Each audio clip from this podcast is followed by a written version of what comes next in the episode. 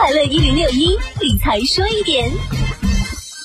日前，国家统计局发布了最新七十城房价数据，整理发现，新房和二手房价格环比上涨的城市数量缩减势头不减。其中呢，新房价格环比上涨城市出现了四连减。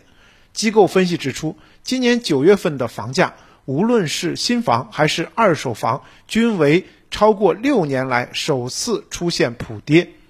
中原地产首席分析师张大伟表示，当下房价已经是二零一五年二月后数据最差的一次，而且从普涨到普跌。九月份二手房数据第一次出现了五十二成下调的现象，下调成为市场绝对主流。新房、二手房环比最高涨幅也全部低于百分之零点六，也是二零一五年来首次出现。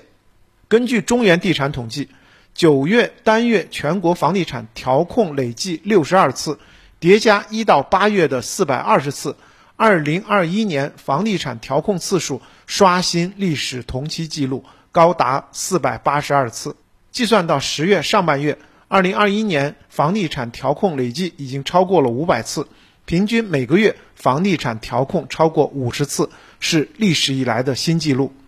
预计四季度全国大部分城市将进入明显的调整周期，在成交量冰冻的影响下，如果从十月开始房贷没有明显放宽，价格战将成为四季度房地产市场的主要关键词，二手房降温的趋势将会更加明确。从本轮市场降温来看，也先于一手房市场，二手房价格去泡沫的工作持续开展，有助于二手房市场回归平稳态势。理财说一点，我是程涛。